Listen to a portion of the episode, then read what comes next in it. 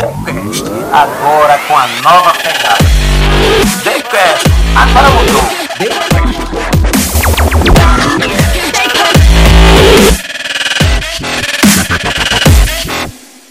TheCast no ar mais uma vez, uma satisfação, bem-vindo você que nos acompanha sempre. Já peço para você seguir o nosso canal lá no Instagram. E hoje estamos aqui, como sempre, ao lado da minha amada esposa Renata Gomes. Olá, pessoal, sejam todos bem-vindos. E hoje estamos aqui, não é, meu amor, com a Convidados presença de dois especiais. convidados especiais, vindos diretos de Recife.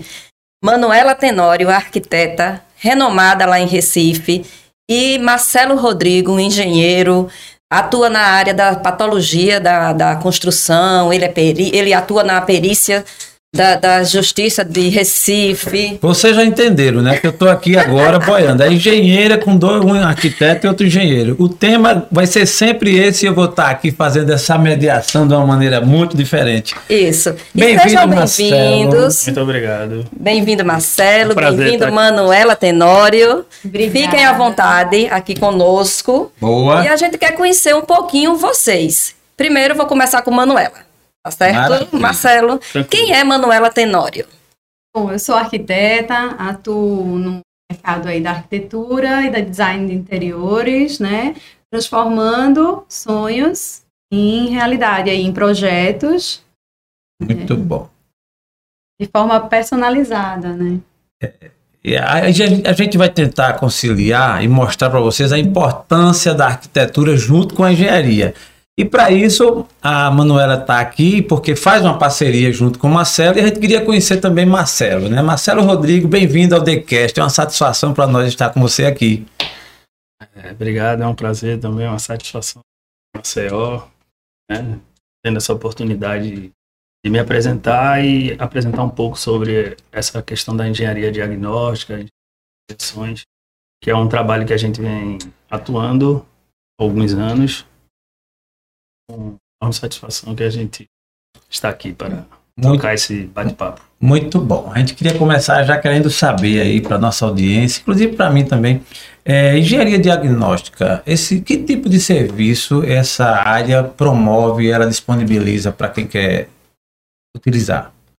Pois é, a engenharia diagnóstica, ela tem um- uma área de atuação bem ampla, né? Você pode é, prestar vários serviços de consultoria, desde um laudo de inspeção predial, uma assistência técnica pericial, um laudo de vistoria cautelar, entre inúmeros outros serviços, né? Fiscalização de obra.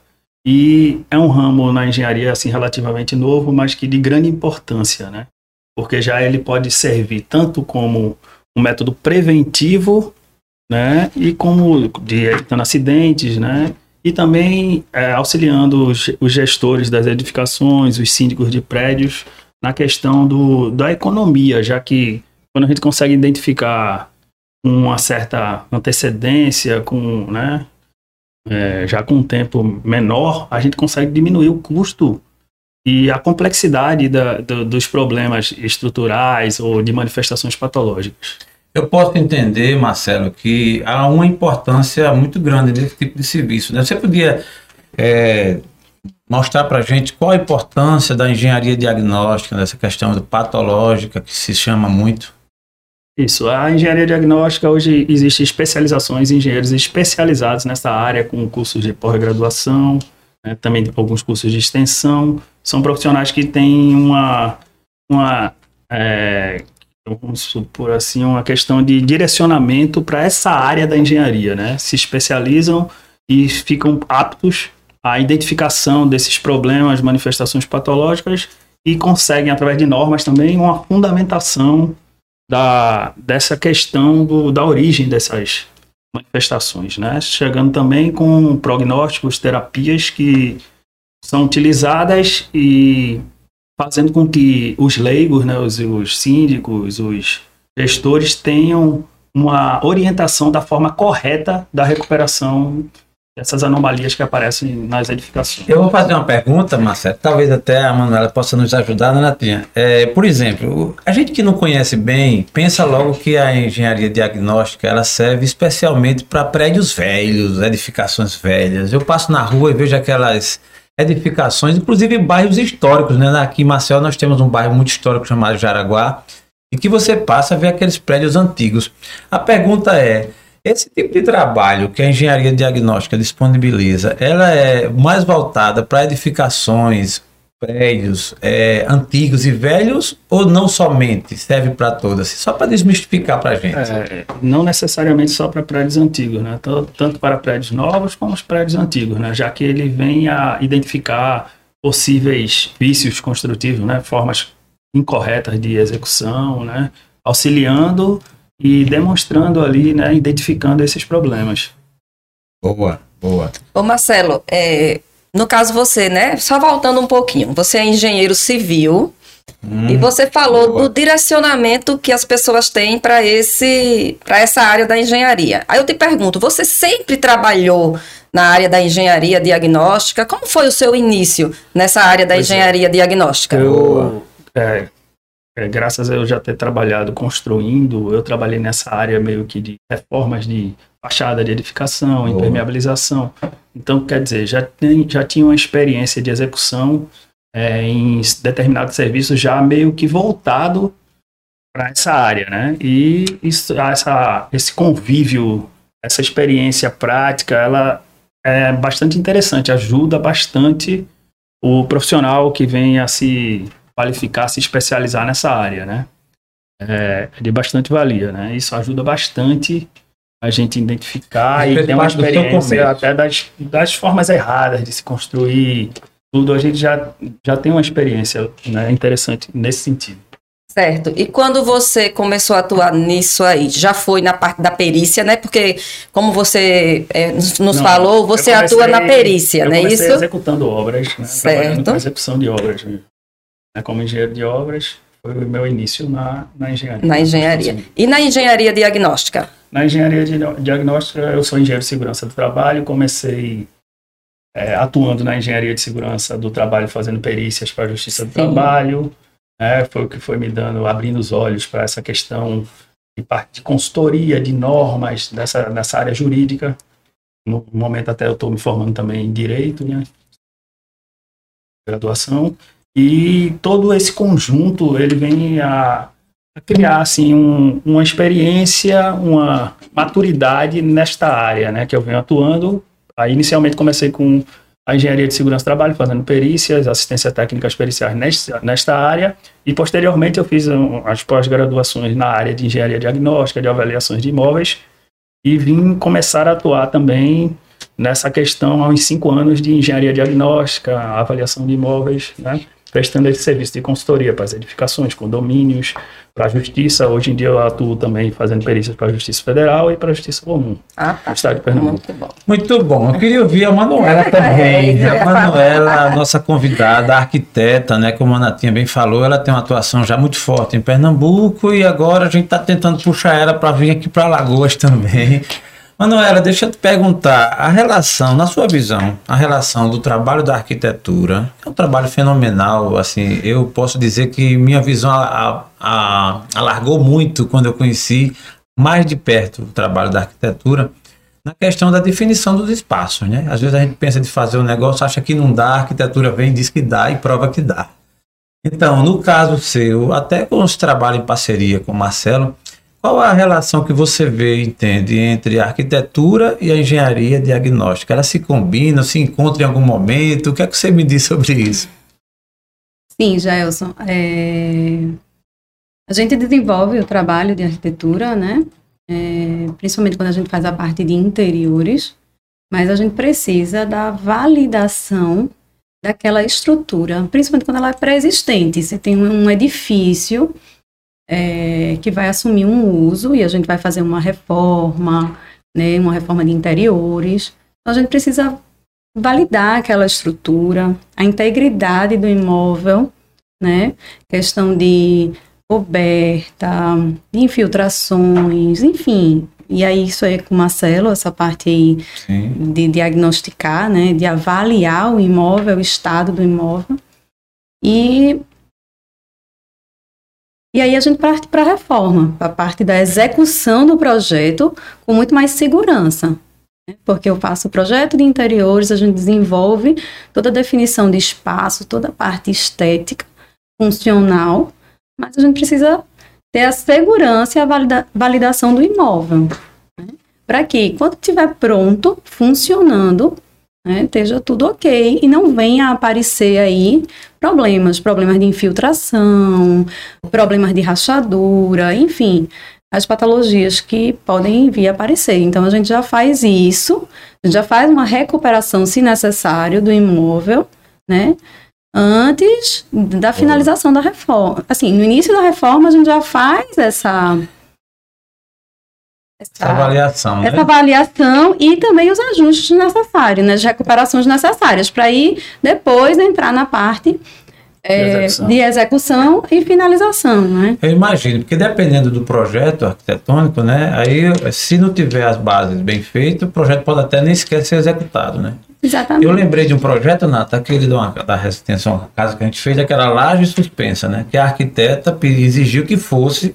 Que não Só- tivesse E aí, aí é onde entra esse trabalho aí da observação antecipada, né? Isso. Porque é uma coisa era a laje ser montada em outra parede, que para o construtor ficava muito mais fácil e mais barato. Ou pilar, né? ou pilar, e outra coisa ela ser suspensa. Aí é onde entra a beleza da arquitetura, e na época eu não, eu não queria entender, né? Disse, Não, mas o construtor disse, Marcelo, que não ficar muito mais em conta tal. E realmente ficava. Mas só que a beleza da laje estar suspensa, ela deixava de existir. E na época a nossa arquiteta, sua, sua colega de trabalho, foi bastante exigente. Ela não abriu mão de Não. que a laje fosse suspensa mesmo. Mas a gente vai economizar isso, mas não vai ficar bonito como Mas seria. é, é muito rico essa, é, é muito rica essa interação aí, arquiteto e engenheiro, né? É. Porque muitas vezes a gente está ali se preocupando com a parte estética, mas a gente precisa desse aval, desse apoio, desse trabalho em conjunto com o engenheiro para tornar possível, né? Sim. Aquela A estrutura, viabilidade, a viabilidade. também econômica, né? né? E- É um trabalho multidisciplinar que vai trazer um melhor resultado para o cliente, né? Um outro ponto muito interessante é, é quando tem uma mudança de uso na construção, né? Você tem uma casa, às vezes que ali era uma residência e vai se transformar num comércio. Sim. Então a gente é muito importante que tenha essa avaliação de um engenheiro do imóvel antes que a gente entre. A gente vai fazer toda a divisão de ambientes, Entendi. a gente vai dar uma nova cara, a gente vai dar um novo uso, a gente vai deixar funcional. Mas e aquela estrutura Entendi. pré? E hoje em dia, hora que entra, né? né? é, e hoje em A gente dia, precisa desse além- apoio, desse. E hoje em dia, Boa. além de, de- de- de se ter muita informação, condições do engenheiro se especializar nessa área, ainda tem a questão da tecnologia, equipamentos que ele pode usar como complemento e auxílio nessa identificação dessas anomalias, como a termografia, a utilização de drone para chegar a pontos que ele, é, sem a utilização, teria mais dificuldades. Na termografia, a questão do olho nu, ele não consegue, às vezes, identificar com, a- com o uso da termografia, né? Com ultrassom, você consegue identificar infiltrações que você não conseguiria a olho nu. Ah. Então, todo, todo esse auxílio da tecnologia hoje em dia também é, é bastante eficiente e vem a melhorar a qualidade do resultado também dos serviços. Fiquei curioso, Marcelo. Você vai me ajudar aqui a elencar esse- esses equipamentos aí. Vamos lá. O engenheiro diagnóstico vai fazer um trabalho nesse nível mais completo possível. Transformar, inclusive, gostei do seu exemplo, Manuela, transformar uma casa, de repente um casarão na rua do comércio, que era uma residência, vai transformar numa grande loja. Aí entra o trabalho do, do Marcelo. É, Aí falando dos equipamentos, quais os principais que você Existem normas, né, que tem alguns ensaios normatizados É. também para a questão de identificação. Mas esses é, equipamentos também são auxiliares e ajudam bastante aí, até na, para evidenciar e constatar, né? Então, existem uma série de. de Vamos de falar pelo menos dos três aí. Tem um quatro. scanner, né, que a gente pode utilizar para verificar a questão da parte estrutural da- das ferragens e Como é ver a espessura, né? Um scanner, né? De, Scanner. E aí tem termografia, que é a utilização de ultrassom, que é que é, muito termo- o que utilizada. é termografia? É através de imagens de ultrassom, a gente consegue identificar é, um parâmetro de variação de temperatura. Mas e através do, do- equipamento? Seria uma câmera é uma câmara termográfica. Ah, tá. E aí, através de, de uma análise específica de quem está preparado, existem os parâmetros, umidade, emissividade, é, temperatura reflexiva, você consegue lançar esses dados e fazer um tratamento e ali tem uma melhor é, interpretação dessa, da, do dimensionamento dessas infiltrações, né? Da, na questão de diferença ali de materiais, você consegue identificar, já que cada material tem um comportamento térmico diferente. Então, através dela, você consegue ajudar nesse auxílio da identificação. Não que ela é, sozinha ou só isso que vai identificar, né? mas ajuda. E também tem a questão de utilização de um drone, que a gente tem visto Boa. muito hoje em dia. Você consegue. Você opera, Marcelo? Sim, drone? eu também utilizo o drone, utilizo Boa. a termografia. O drone ele auxilia bastante e traz segurança, porque evita que você fique colocando funcionários em cadeirinha, trabalhe em Boa. altura, né? Aí, e, e, também essa. Uma dica para você: comprar um drone. Eu acho que eu Agora eu vou, eu vou ter O Tom já operou com drone para fazer fotografia. Deixa eu tirar uma onda aqui, que esse, esse episódio ficar bem legal. Tom, como é usar o drone? É aquele que some de repente para fazer as fotos, Tom? Rapaz, eu já tive umas experiências aí meio. Ele teve já uns oito drones. O drone dele some na mata. Já sumiu. É importante, é, até aproveitando o gancho, é importante quem vai é, o drone se preparar, se capacitar, é, fazer alguns cursos, treinamentos, para utilizar com segurança, né? Porque, querendo ou não, existe uma responsabilidade de é. pode acontecer um acidente, né? E, e, e pesa também, né? Um drone financeiro. É, tem... só, só uma observação, né? Depois eu quero voltar para a Manuela, tá? Mas vamos lá. É, você falou, você falou da utilização do drone, uma coisa que me chamou a atenção. A gente utilizando o drone evita que um profissional desça na cadeirinha é, assim, e o drone dá essa eficácia nesse tipo de serviço? Pois é, ele auxilia bastante, já que você consegue chegar com uma proximidade, um, um bom operador, um que tem uma experiência, uma prática, de conseguir fotos, imagens em alguns locais que até às vezes a a pessoa sem a utilização disso não conseguiria, né? Então, Mas vamos lá. De cobertas. A gente identifica fachadas. fissuras. É, a, a, gente, gente identifica. A gente coleta as imagens, seria um, um coletor Sim. de imagens, e através dessas imagens a gente consegue fazer interpretações né, do resultado ali, né? Já com a técnica da. Que, que o profissional o engenheiro já tem de identificação, de fundamentação, de experiência nessa identificação das anomalias, ele consegue chegar ao diagnóstico dele para algumas formas, né? Alguns tipos de anomalia, nem todas, né? Tem algumas que você precisa fazer ensaios, né? Ah, mas tem os ensaios de tem o, a questão também do teste de percussão, tem a questão também de, do teste de arrancamento, que é normal. O que é teste de percussão? O teste de percussão seria meio que identificação de um revestimento cerâmico é, das, das, daqueles revestimentos que tem um som cavo, né? Você, uhum. através de uma marcação, a pessoa descendo, seria, aí não seria com a utilização do drone, seria com a cadeirinha, a pessoa desceria, Entendi. aí você consegue chegar a um, uma margem de percentual de som cavo, de, de, de lá, revestimentos cerâmicos que teriam e conseguir interpretar e chegar ao seu diagnóstico, se é necessário uma recuperação ou um, um novo serviço né, de retirada, demolição para para a questão de execução. Eu vou fazer uma pergunta, não sei se ela é uma pergunta é, besta, mas eu vou fazer. A gente passa na rua e vê os prédios com aquelas marcações, geralmente. Um X e tal, é curioso ali. Pois é, é. fruto de um trabalho Justamente, isso aí é, é um teste de percussão, eles estão identificando ali as que apresentam uhum. essa questão, né? Também existem novas técnicas que vão, estão sendo empregadas que ajudam a auxiliar. Até na própria termografia, é, com equipamentos, câmeras mais avançadas de termografia, você consegue identificar uma diferença de temperatura dessas placas que estão com, com problema de cavo, né, que existe descolamento, e consegue também identificar mas ainda não é normalizado. Desplacamento, né? É, tem a ver. Existe descolamento e desplacamento. Qual a diferença? O descolamento é quando a pedra ainda não caiu, o revestimento não caiu. O desplacamento ela já está solta. Ah, tá. E é muito sério isso, né, Marcelo? Isso porque pode acontecer é. acidentes, né? Por isso a importância para o síndico de realizar essas inspeções prediais preventivas. Né? Até para questão de segurança, evitar um acidente dessa, uma placa dessa cair, uma criança, um pedestre estiver oh. passando por baixo do prédio e até vinha fazendo a mortes, né? Tudo, então é uma responsabilidade grande. Se o Marcelo fosse é, dar um conselho para um síndico, tivesse aqui na sua frente, é. que conselho Marcelo daria? Hoje em dia, até própria alguns órgãos, alguns, algumas prefeituras já já está sendo obrigatório a realização desse laudo de inspeção predial. Né? Mas o ideal seria que a cultura fosse já de se realizar esses laudos, porque com esses laudos, além da economia financeira de realizar os trabalhos com antecedência e economizando também essa questão de segurança, né? do- das edificações, a gente vem vendo, vem, vim- vem observando aqui no país que vários acidentes de colapso, de queda de prédio, de desplacamento, Assim, muitos não são nem divulgados, né? Marquises que caem e matam pessoas. Caramba. Então é importante, né, que seja realizado preventivamente, é, evitando até perdas de vidas, né? Né? Além É. da perda econômica, ainda tem as vidas que podem ser Claro. salvas. Eu queria voltar um pouquinho para Manuela. E eu, depois eu quero o Marcelo. E é.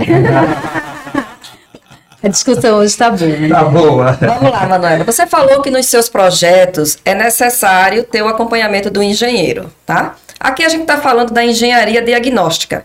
Como é que você de- eh, diferencia que tipo de engenheiro, né? Se um engenheiro civil ou se um engenheiro diagnóstico, a título de Marcelo, você vai precisar quando você está realizando aquele projeto? Como é que você diferencia? aproveitando que o engenheiro diagnóstico é uma especialização da engenharia civil ou de um É. arquiteto, né? São engenheiros Ah, tá. e arquitetos que Boa, boa. Ah, tá. Então, não necessariamente um engenheiro diagnóstico precise ser engenheiro. Não, precisa ser um Pode ser ou arquiteto. É, arquiteto. Pronto. Engenheiro ou arquiteto. Engenheiro civil ou arquiteto, Ah. uma especialização em engenharia diagnóstica, né? É, assim, Ó, você vê ser- como, ó, Marcelo, só uma observação, você vê como a engenharia é forte, né? O engenheiro sempre está Não, acima do a- arquiteto. administrador que é Não é? Porque, veja, o, o arquiteto, ele pode ser o quê? Um engenheiro o Vidro, é diagnóstico. Você está entendendo, Você Marcelo? vai aceitar isso aí? Você está entendendo, Marcelo, como o engenheiro é forte? Brincadeira. Não, ela olhou assim quando assim, não é possível o negócio. Eu no seu lugar, Manuela, eu não vou, eu não, eu não, eu não aceitaria essa provocação, não. Claro que não. Claro gente, ah, brincadeira. A gente- Diga assim, diga assim, me agarre, né? Especialista Ô, ô, ô, ô, Marcelo, a gente permite que elas atuem com a gente, né? A gente permite. É, a gente permite. Não, ele é engenheiro. Inclusive, a maior autoridade, uma das maiores autoridades de inspeção predial do Brasil é uma, uma mulher e arquiteta. Olha, é. olha. Não, não, não, deixa a bola, deixa a bola. A defesa foi forte. Mas entre arquiteto, engenheiro, administrador, eu sou mais administrador. É que não Tá brincando. É aí, porque acho que o Marcelo quer chamar a atenção aqui, É. né? e a Renata também, claro, com essa polêmica aí que ela levantou, é que o arquiteto, ele também, é, desde que com essa especialização na engenharia diagnóstica, ele também está apto a atuar nessa área, né? De identificação de patologias, de avaliação de imóveis, e tanto o engenheiro quanto o arquiteto, desde que Especialista. especializado Se nessa área, né? Capacitado. Porque Qualquer é. engenheiro arquiteto pode fazer, mas você tem que ter a habilidade, a capacitação para realizar o serviço de forma coerente, correta e segura. Né? Isso. E aí, assim, é muito importante. Então, quando a gente vai começar um trabalho, né, principalmente em, em edificações existentes, a gente vai fazer uma reforma, ah, tem hora que a gente precisa de um engenheiro calculista para calcular a estrutura. Porque você tinha um uso e você vai mudar de uso. Então, a carga prevista para uma residência, na hora de, de uma estrutura, é uma. Se você vai colocar uma academia de ginástica, você precisa de um reforço estrutural de início. Você não pode colocar uma máquina num primeiro andar de uma, de uma casa que foi projetada para residência, né? Então, aí vem o engenheiro estrutural, para cálculo estrutural. E Existem aí, As especializações de engenharia, né, que tem que ser levada a sério, né? sim, É sim. como se fosse um médico que, que fosse neurologista e vai operar o pé de uma pessoa, de um, de um paciente, né? Isso, é por aí. E aí, como a, como a Renata perguntou, né, como é que a gente faz essa questão da escolha do profissional? E aí, na hora que a gente vai avaliar uma, um, um imóvel existente, né, para a gente propor ali um projeto, né, uma reforma, e aí a gente quer validar aquela estrutura, e aí a gente conta realmente com o auxílio do, de um engenheiro com essa formação, com essa capacitação na engenharia diagnóstica, porque ele vai diagnosticar ah, diagnosticar os possíveis pontos de, Interferência ali de anomalia. de anomalias, né? Às vezes você é simples, tá? Vou fazer falar uma coisa bem simples, até para residência mesmo. Você vai reformar a sua casa e aí quando você termina a reforma, é, você tá com a pintura estourando. Hum. né? Se você tem uma avaliação antes, né?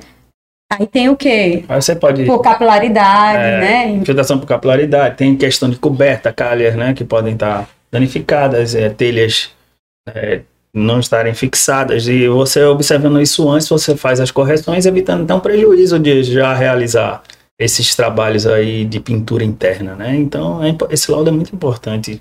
E a cultura de, de realização está melhorando e a tendência é que, né, cada dia isso venha a ser mais presente, né? Então, E aí você também aplicar as soluções, as correções corretas, né? Boa. Não adianta estar Fazendo corrigindo paliativos, né? de forma paliativa. Eu tive, recentemente eu tive um caso de um, de um edifício, térreo primeiro andar, de uma reforma de uma clínica.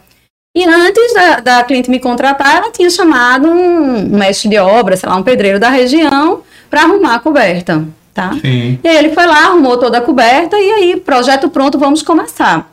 Eu falei, ó, vou precisar de, de vou precisar de um engenheiro nessa obra para validar essa edificação, né?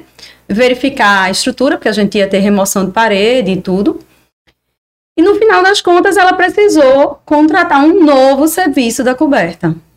Entendi. Porque aquele serviço que ela contratou Querendo economizar. querendo economizar, não funcionou. Então ela teve que fazer um novo serviço de coberta, de calha, né? Porque não ia adiantar, a gente ia fazer todo um projeto, o consultório ia ficar lindo, ia ficar mais a primeira Isso. chuva, então a É. gente ia ter infiltração, prejuízos, né? Isso. Então é muito importante é, essa avaliação da edificação antes do início da execução. A gente precisa deixar a estrutura ok, né, recuperada, a ponto de iniciar é, a parte de arquitetura. Principalmente a arquitetura de interiores, né? Que é acabamento. Muito bom. Queria fazer uma pergunta, Marcelo. Marcelo, assim, dentro desse teu conhecimento, para que haja a necessidade de se fazer uma avaliação, um diagnóstico de uma edificação, existe um tempo médio? Por exemplo, tem prédio que é antigo, mas ele tem aparência muito boa. Ele não tem aquela cara de Não estragado. existe assim especificamente a data. Já, já existem estudos, algumas leis aí municipais que estão estipulando alguns valores para os prédios mais antigos, um período mais curto, né? Quanto mais antigo o prédio, o ideal é que seja feita essa.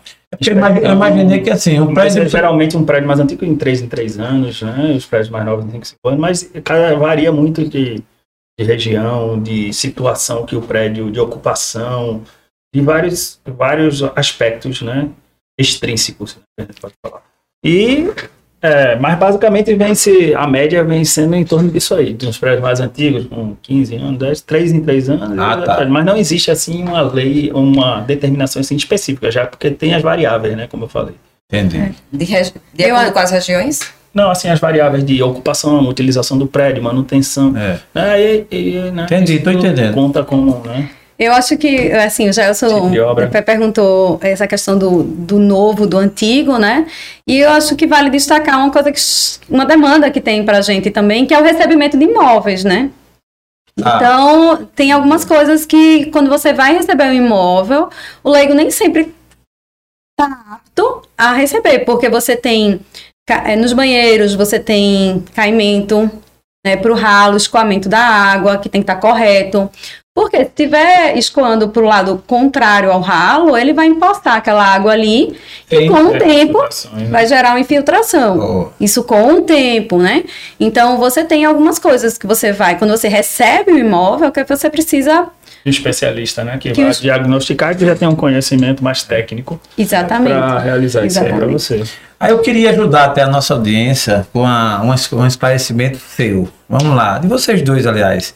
É, o engenheiro diagnóstico, quem atua nessa área. Eu sei que tem vários serviços. Vamos ver se a gente fala aqui dos principais, pelo menos uns quatro, cinco. O número um, qual o principal serviço que Um eles. serviço muito importante que é o laudo de inspeção predial, né? Laudo de. E algum, é, o Laudo de inspeção inspeção predial, ele tem essa predial. importância de prevenção e de economia. E em alguns municípios já está sendo obrigatório, as prefeituras já, já estão com leis, né?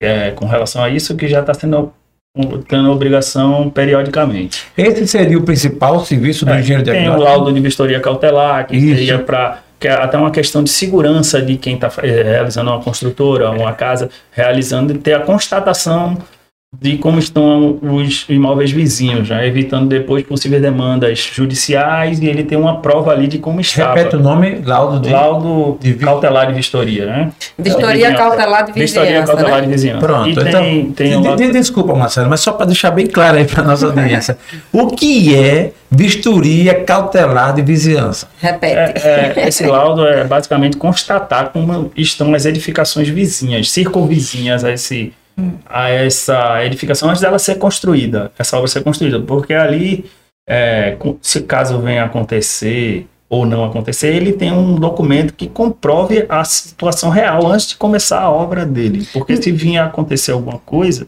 ele já tem ali como, como verificar, constatar se foi um problema da obra que foi realizada ou não.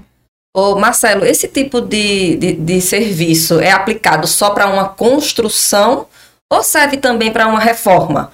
Por exemplo, eu quero demolir uma parede do meu apartamento. Isso serve também ou só se for falar de, de, de uma construção é, total, de uma Não, pode edificação? Uma reforma, agora para reforma, hoje em dia também já existe uma lei que existe também um laudo, né? De reforma, né? Que seria obrigatório para quem vai fazer uma, uma reforma num apartamento, numa casa, realizasse um acompanhamento por um engenheiro, né? Um RT de acompanhamento e tem esse laudo de reforma, né? Identificando as partes estruturais, toda essa questão normativa de boas práticas construtivas e de normas, né? Para realizar a obra de uma forma Mas essa vistoria de vizinhança serve para esse tipo de situação é, seriam também? documentos distintos, né? Distintos. No caso, uma reforma teria um laudo de reforma, né? E para a questão de vizinhança, seria um outro laudo específico para aquela necessidade. Como é que o engenheiro diagnóstico faz essa, essa vistoria cautelar de vizinhança? né? Como é que ele executa isso? Ele vai de casa em casa, bate na porta? Lá? é, como é ele que é vai feito? registrar, né? Sim. Utilização de pode utilizar equipamentos, a tecnologia de, de registrar com fotos de drone, câmera fotográfica, é similar a um laudo de, de verificação, de identificação das anomalias, mas de constatação. Ele serve mais para constatação. Mas ele precisa de entrar. o imóvel naquele, naquela data. Mas ele precisa entrar nessas casas Isso, no caso, ele né? Pedir autorização tal. Isso, justamente. Olha, Ele é muito importante tanto para quem está construindo, para quem está para os vizinhos, né? Porque Para o é- próprio dono da casa, né, isso, Marcelo? Então é interessante é, que seja realizado. você falou de dois, né? É, do lado de inspeção, vistoria cautelar de vizinhança. Qual é o terceiro? Assim, o, o serviço que o engenheiro diagnóstico geralmente se propõe. Até porque eu, eu vi na sua, no seu site, eu gostei muito, por sinal, da Segplan, quero que você daqui a pouco fale um pouco sobre ela.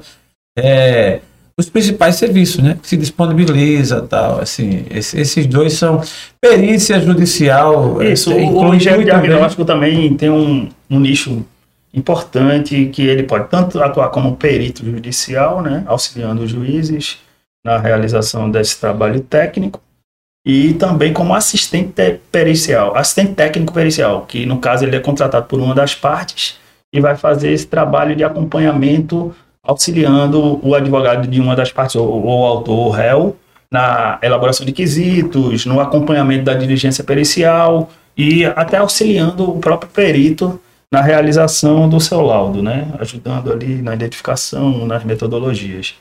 Então tem um leque muito grande, assim, um nicho muito grande de, de serviços que o, o engenheiro diagnóstico pode atuar. E é até importante para a própria sociedade, porque com as perícias judiciais, ele realizando e identificando, é uma, meio que uma cobrança indireta às próprias, os próprios construtores em fazer uma obra de qualidade, né? Perfeito. e trazendo para isso melhor qualidade para a sociedade de, em relação à execução de obras e uma fiscalização das normas né, brasileiras, de, no caso, envolvendo a construção civil. Muito bom. O Marcelo está nas redes sociais, tem uma empresa de, de- que trata desse assunto. Eu queria que você falasse um pouco do, do modelo formal assim do seu trabalho. Alguém que queira te achar na- nas redes sociais, na internet, na- no digital, te acha onde e como? A gente tem uma consultoria que o nome é Segplan. Segue plan. Segplan em Recife, nosso Instagram, né? A gente tem o Instagram lá, segplan.consultoria. Boa. né? E estamos com planejamentos aí, projetos para expandir para o município de Maceió, em Alagoas, né? Boa. E começar a fazer um trabalho também nesse município, né? E fica aí então o nosso contato e estamos à disposição para na realização de qualquer trabalho de consultoria de engenharia, tanto diagnóstica, avaliação de imóveis e engenharia ambiental e segurança do trabalho. Temos Boa. uma equipe multidisciplinar que trabalha com a gente, uma equipe de engenheiros, e já estamos há um certo tempo no mercado do, de Pernambuco. Boa, boa. Mas eu quero explorar mais, tanto ele tanto você como a Manuela. Falar aqui do digital, né? Assim, todas as áreas está presente. A tecnologia, Marcelo, ela tem ajudado a engenharia diagnóstica, a software, aplicativo, sistema. O que é que você me fala sobre essa sua visão de mercado de trabalho com relação à tecnologia? Você está inserido de que forma? O que é que você usa hoje para lhe ajudar? Assim, a minha forma de, de ver essa questão é o seguinte: ela é muito importante, mas o profissional tem que estar preparado, tem que estar estudando, tem que estar lendo, ter bons, boas fontes para utilizar de forma correta, não ter interpretações erradas, entendeu? Boa. Então é muito importante a capacitação desse profissional, que o engenheiro leia muito livro, que estude, façam cursos com profissionais é, que sejam bem preparados, né, que tenham referências, não é, pegar qualquer um aí, sair fazendo e de repente utilizar de forma incoerente e com interpretações mal fundamentadas, né? Eu vejo dessa forma. Mas auxilia bastante e ajuda bastante, é muito importante a utilização desses equipamentos, mas como eu falei, usando de forma correta, né? Correta. E a marca Manuela Tenório no digital, assim, como é que tu usa? O que é que você encara aí essa parada nova da, da tecnologia? Como é arquiteta Manuela Tenório? Me conta. A tecnologia chega para auxiliar nosso trabalho, né? Para mostrar para as pessoas, para divulgar um pouco do trabalho, da importância da arquitetura no nosso morar, no nosso trabalhar, no nosso transitar, né? É, da harmonia, né? De quanto isso ajuda no nosso dia a dia, né? A gente é muito é, é Tu diferente. explora muito digital, Manuela? Hoje? Então, é, eu tenho buscado esse, esse conhecimento né, desse mundo digital, né, ferramentas que ajudam a gente na gestão, na gestão da informação dentro do escritório. Né. A gente trabalha com virtualidade, com imagem, projeto virtual, né? Boa. É através, apresentar o projeto não só no 2D, como no 3D, no 4D. Antigamente, eu, não é o seu caso, você é muito jovem, né? Mas antigamente as arquitetas andavam com aquelas aquelas, né? Desenhava tudo na mão. É, eu lembro do curso de arquitetura, né? Você andava com aquela. Não tinha umas pastas, né? Diferenciadas. Tinha. É. Hoje é Prancheta, tudo, né? essa sua prima, não era? Era prancheta, e aí a gente Aqui em trabalhava Alagoas com... tem uma, tem uma arquiteta muito conhecida chamada Rita Souza. Não sei se você conhece. Claro, Mas claro. ela é uma das melhores arquitetas do estado de Alagoas. E ela, inclusive, fala muito bem da evolução do estudo da arquitetura, de tudo que usavam e do que usam hoje. Ela não pode nem estar ouvindo isso, ela vai dizer que eu estou chamando ela de velha, mas não é. É porque ela é moderna mesmo. Tive o prazer, tenho o prazer de conhecê-la e partilhar da arquitetura, né? E, e conheci a arquitetura nesse tempo aí da arquitetura, do papel, né? Da, da prancheta, né? E a gente andava aí com a folha, o papel vegetal dentro, enrolado dentro de um tubo, né? E aí a gente passou pro, pro CAD, pro AutoCAD, que eu chamo que é uma prancheta já mais né, moderna. Só que aí hoje a gente tá com o 3D, que é que, o que mostra pra gente. É muito rico, porque mostram interferências, né? Interferências, porque quando eu falo, não só. é, A gente fala da parte de instalações também. Porque tem a parte de instalações de ar-condicionado, tem a parte estrutural. Então, hoje no 3D você consegue jogar todas as informações. Você joga estrutura, você joga projeto de arquitetura, você joga projeto de arquitetura, você joga projeto de instalações, instalações elétricas, hidráulicas, ar-condicionado. Então, quando você fala, exato, gás, né? Incêndio, dependendo da complexidade da edificação, quando você pega aí um restaurante, né? Quantidade de, de itens que, que envolvem no projeto né, é muito grande e a possibilidade de interferências, né? E o 3D facilita 3D essa, essa visualização. Exatamente. Ele, ele faz o che- ele ajuda a gente nesse cheque de possíveis interferências. né? É simples, você precisa observar. Você tem, hoje a gente tem um split. Você tem que ver onde você vai colocar o split, o ar-condicionado. Né? Porque de repente você coloca um armário que vai bater no split. Então, ao abrir a porta do armário, vai bater no split. Então, tá muito atento. Eu lembrei de um hotel que eu fiquei, que o, que o banheiro, quando você abria a porta, batia no, no, no vaso. E aí não conseguia entrar. Liga aí. Isso. São os arquitetos do passado aí que não gostavam muito dessa prancheta nem do 3D. É, é. Ainda existe, Então, é- incrível que pareça. Muito menos, né? Porque o Será que teve arquiteto aí nesse projeto? Essa questão que eu dinheiro... me veio a cabeça aqui é a questão Tudo também do, arquiteto. dos projetos de acessibilidade, né? No caso, o Manuela aí está se especializando nessa área também de... de Como é? Os projetos de acessibilidade, você falou de banheiro, que Sim. existe toda uma norma, todos uns parâmetros, metodologias, exigências específicas para nessa questão de acessibilidade, e a Manuela pode até falar mais aí dessa questão. Boa, boa. Mas aí veio essa tona aí. Não, boa, boa Você lembrança. falando dessa questão do banheiro aí, tudo. São os projetos filme. acessíveis, né? Principalmente, assim, hoje entende que é, os projetos eles precisam ser acessíveis, porque você pode estar é, com uma deficiência temporária. Então, ele, ele precisa receber as pessoas com Quando você fala E tem vários critérios específicos para pessoas, isso. né? da acessível Isso. pelo Adaptação ser, da- da- isso. das instalações para essa acessibilidade. Existem normas, tudo de. um cadeirante que ele Isso. possa acessar, chegar até o banheiro, chegar Por exemplo, falando, você tocou nesse assunto. Alguns prédios mais antigos não têm aqueles, ele- não tem acesso para o cadeirante. E o, a- os, no- os novos têm até o elevador, né? Já, já, já se vê muito. Esses que não têm acesso de jeito nenhum não são passíveis de multas ou são obrigados a fazer adaptação, porque se for, vai ser um movimento enorme, porque tem muitos que não são. Como é que funciona isso?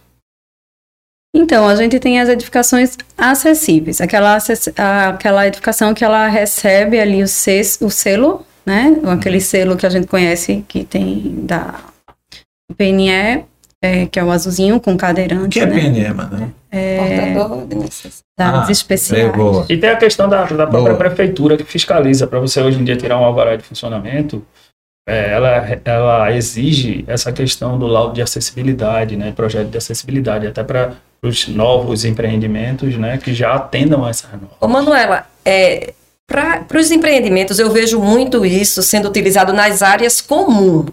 Isso vale também para os apartamentos tipo? Não.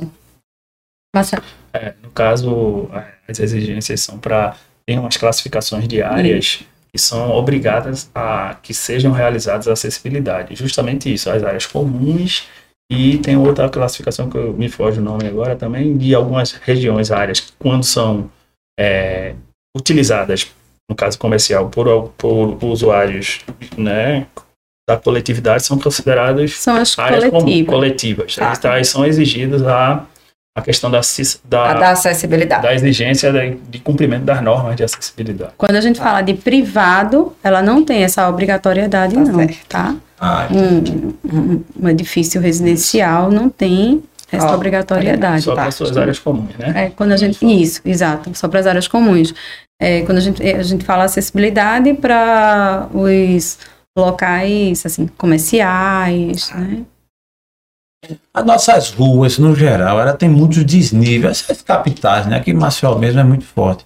Existe algum, previsto algum trabalho para que regulamente isso aí, no sentido de, falando de arquitetura ou no sentido de até, de manutenção? Muitas árvores que sobem as calçadas tal, existe alguma, só uma curiosidade, Marcelo podia nos ajudar nesse sentido. Lá em Pernambuco, por exemplo, tem alguma previsibilidade Sim. quanto a isso? Não. Essa, essa questão de acessibilidade, tudo, existem os órgãos públicos que têm a responsabilidade de fiscalização. No caso dos municípios, são as prefeituras, né? São Certo. os órgãos específicos que têm essa responsabilidade de fiscalizar, né? E que geralmente não Cobrar, fazem, né? né? Porque do jeito que estão, né? E é previsto, né, a questão das Acho calçadas. que os novos empreendimentos que estão chegando já estão atendendo a essas É uma cultura que vem exigências, né? crescendo e que vem Isso. sendo colocada em prática É. e vem se desenvolvendo muito bem e vai vem crescendo. As novas avançando. construções já estão atendendo essa, a, a norma, né? Essa diligência. É. Sim. Mas, gente, estamos muito contentes com a presença de vocês aqui. Acho que esse assunto, se a gente for explorar, ele entra num viés bem técnico, né, Marcelo? Aí começa a falar de lei e tal, e a gente aqui não vai aí estender desse ponto. A gente está mostrando a importância da engenharia diagnóstica, não é isso, Natinha? Isso. Você que também já milita nessa área, inclusive os convidados que vo- você no- nos trouxe, inclusive, né, que passaram a ser do TheCast também. E é uma alegria. Eu não sei se o Marcelo tem algum ponto mais relevante que queria É, tratar só aqui com colocar a aqui gente. que nós estamos aí com planos aí de, nessa parceria de atuar aqui no estado de Maceió, de no município de Maceió, estado de Alagoas, né? Boa. Mas a ideia é essa e ajudar tanto a população, os gestores de imóveis, os síndicos de condomínio, como trazer também um- uma questão também de satisfação para a sociedade, né? Ajudando todo mundo e contribuindo, né, com nossa expertise, né? Acho que é divulgar um pouco do nosso trabalho, o que é que a gente pode contribuir, né, pra gente?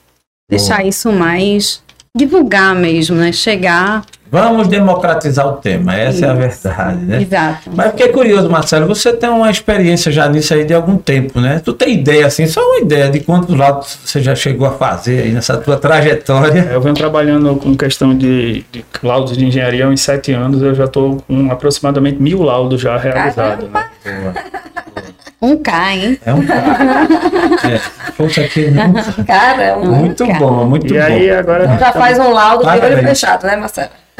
é assim, cada laudo tem Não, os dois suas fechados, não, pelo menos um aberto, né? Cada laudo tem suas especificidades, sua responsabilidade, suas especificidades, né? E todo dia a gente está aprendendo, né? É. E estudando e tentando evoluir e trazer um trabalho que, dá, que traga um resultado para quem satisfatório para quem está contratando, né? Gente- É, e atualização de normas, né? É assim, É, como, como a engenharia e a tecnologia está sempre se atualizando com normas, novos materiais, novas concepções, então a gente tem que estar sempre ali Não pode aprendendo. parar, né? É- não é pode uma parar de escola. estudar, né? Isso, Não isso. pode. Eu, eu, eu falei isso até brincando, né? Porque você disse que já fez mil laudos. Imagina a sua experiência. Eu falei isso até pela experiência que você está tendo. Eu atuo hoje numa assistência técnica de uma construtora e eu digo assim, a cada situação tem suas particularidades, né? Claro. sim. E eu já estou o quê? há quase 10 anos atuando nesse segmento. Então, cada serviço é, tem suas características, realmente, né? Aproveitar a oportunidade para agradecer o espaço, né? De a gente poder estar divulgando aqui nosso trabalho. Boa. E espero em, em breve estar também aqui no mercado de Maceió e a gente tá aí, né, contribuindo também para o Alagoano, para o pessoal de Maceió. Muito um grande bom. abraço. Muito bom. Manuela, marca Manuela Tenório. Vou se eu perguntasse quantos projetos, eh, daqui a pouco quer dizer mil K também, É. né? Mil projetos, né? Tu tem noção? Diga, não perdi as contas. 10K. Tá há quanto tempo, Manuela? Curiosidade aqui nesse mercado. Eu estou trabalhando na arquitetura desde 2015, 2005, Opa! É. É, é, 2005. 2005, aí 15 anos aí, um pouco mais que 15 anos. Ah, por isso que ela falou da É, prancheta. Agora eu entendi. Só tem cara de novinha. né? Ah, tá. É, e aí, o que, é que você pensa? Como é que você se vê daqui a cinco anos nesse mercado? É uma curiosidade aí. Como é que você se enxerga profissionalmente daqui a cinco anos? Eu me enxergo, né? é, Vamos lá. Esse pessoal que pensa muito é muito. Esse pessoal que pensa muito é muito inteligente e também ele esconde o jogo. Eu vou, dar- vou dar a liberdade dela esconder esse jogo. É normal. Mas assim, a ciência está aí, os estudos cada vez mais aumentando. O Marcelo, inclusive, foi muito feliz quando deu a dica de que o profissional precisa estar estudando muito, se atualizando. A tecnologia está chegando cada vez mais. Uma coisa que eu achei interessante aqui, Natinha, e que isso você percebe no Brasil todo, assim, é, principalmente os bons profissionais, que é a parceria. Sim. Porque, assim, houve uma época que se escondia muito o jogo das coisas, né? Era aquele medo, né? Eu, a gente está aqui fazendo trabalho no TheCast e eu tenho, junto com o Tom aqui, divulgado muito para que quem queira fazer um podcast, para quem queira gravar, e a gente está fazendo uma mentoria, está ensinando, está incentivando. E alguém chega para mim e diz assim: rapaz, você vai. Você está passando o jogo, não sei o que, não deve falar. Isso não existe, irmão. Então, assim, a, a engenharia, a engenharia diagnóstica, como a arquitetura, outras Em atividades. todas as profissões. É né? parceria, Sim, é sondando, não existe aquela coisa da caixa preta, né? E o que é que, o que, é que se identificou com isso? É que tem a, cada pessoa tem sua marca, né? o, seu, seu DNA. Sim. Então, o trabalho do Marcelo, por exemplo, que é um cara que está no mercado já há algum tempo, que tem aproximadamente mil laudos feitos, é o trabalho dele, é o DNA dele, não tem quem tome. Assim, é interessante isso. O que a, Man- o que a Manuela vem fazendo ao longo desses anos, seus projetos, da sua Sim. forma, com a sua cara, são seus. É o caso do TheCast. O TheCast é o TheCast. Temos muitos bons aqui no Brasil, temos gente chegando, temos gente. Não tem problema, é tudo, todos bem-vindos. Por quê? Porque a marca TheCast, né, Natinha? Isso. É a marca TheCast. Então, assim, é isso que é interessante. Eu acho que uma lição que nós tiramos desse episódio é essa. Essa abertura, esse interesse do Marcelo vir aqui para Alagoas também, para outros estados do Nordeste, aprendendo e também ensinando. É uma troca de conhecimento. É o que chamam muito hoje de network, né? É, aqui a gente chama muito de conexão. Né? É. O TheCast a gente chama aqui conexão total Conectando pessoas. conectando pessoas, Sim, é. conectando ideias. Isso esse é que é o segredo, É. entendeu? Tomando, né? Tomando e assim vai gerando conhecimento novo, porque até porque esconder o jogo parece que é pior, viu? Quanto mais você esconde, mais alguém descobre. E aí tem os hackers, essa galera da, da internet, eles são bons demais. Eles vão lá e ficam então, muito pelo contrário, é abrir, é incentivar. E, por exemplo, aqui a gente tem tido, graças a Deus, uma aceitação e o apoio e a presença, por exemplo, da Natinha aqui, tem inclusive contribuído a nossa co-host do TheCast, né?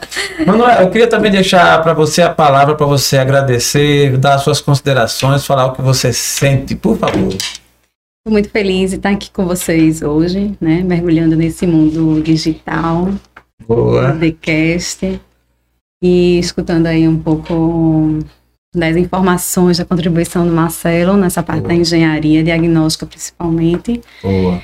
E agradecer, agradecer pelo convite, agradecer pela, pela conexão aqui do momento, Muito bom. né? E que a gente possa fazer mais momentos como esse. Natinha, com a palavra. Agradecer a todos que estão nos escutando até agora e agradecer a Marcelo, Manuela, obrigada por estar aqui Nada, dividindo conosco. Dividindo. Estamos aí à disposição. Tá certo. possível, podem convidar que a gente vem com a. Com, da, da, Da melhor maneira. Muito obrigada. Vieram de Recife para cá para Não, interessante não é nada. As coisas boas da vida nem sempre são tão programadas assim, né? A gente veio aqui fazer uma visita junto, convidamos, né, logicamente, o Marcelo e a Manuela aqui. Chegava aqui, tá o Tom. O Tom fica nos bastidores e hoje ele dá uma carga aqui, fechamento da semana, a agenda da semana que vem, tem uma série de coisas. E de repente a gente disse, vamos gravar um episódio, bora, estamos aqui. Aí o Marcelo pensou duas vezes, contou de 1 a 10, disse, bora, simbora. E foi uma maravilha. A gente agradece a você, Marcelo, por estar aqui, pela sua contribuição, a você, Manuela. Continue firme nessa sua na trajetória aí desses negócios, do mundo do empreendedorismo. Agradecer a você que esteve conosco até agora e ao nosso amigo Tom, que como sempre está com a gente. TheCast no ar, conexão total, forte abraço. tchau. Agora com a nova pegada. TheCast, agora mudou.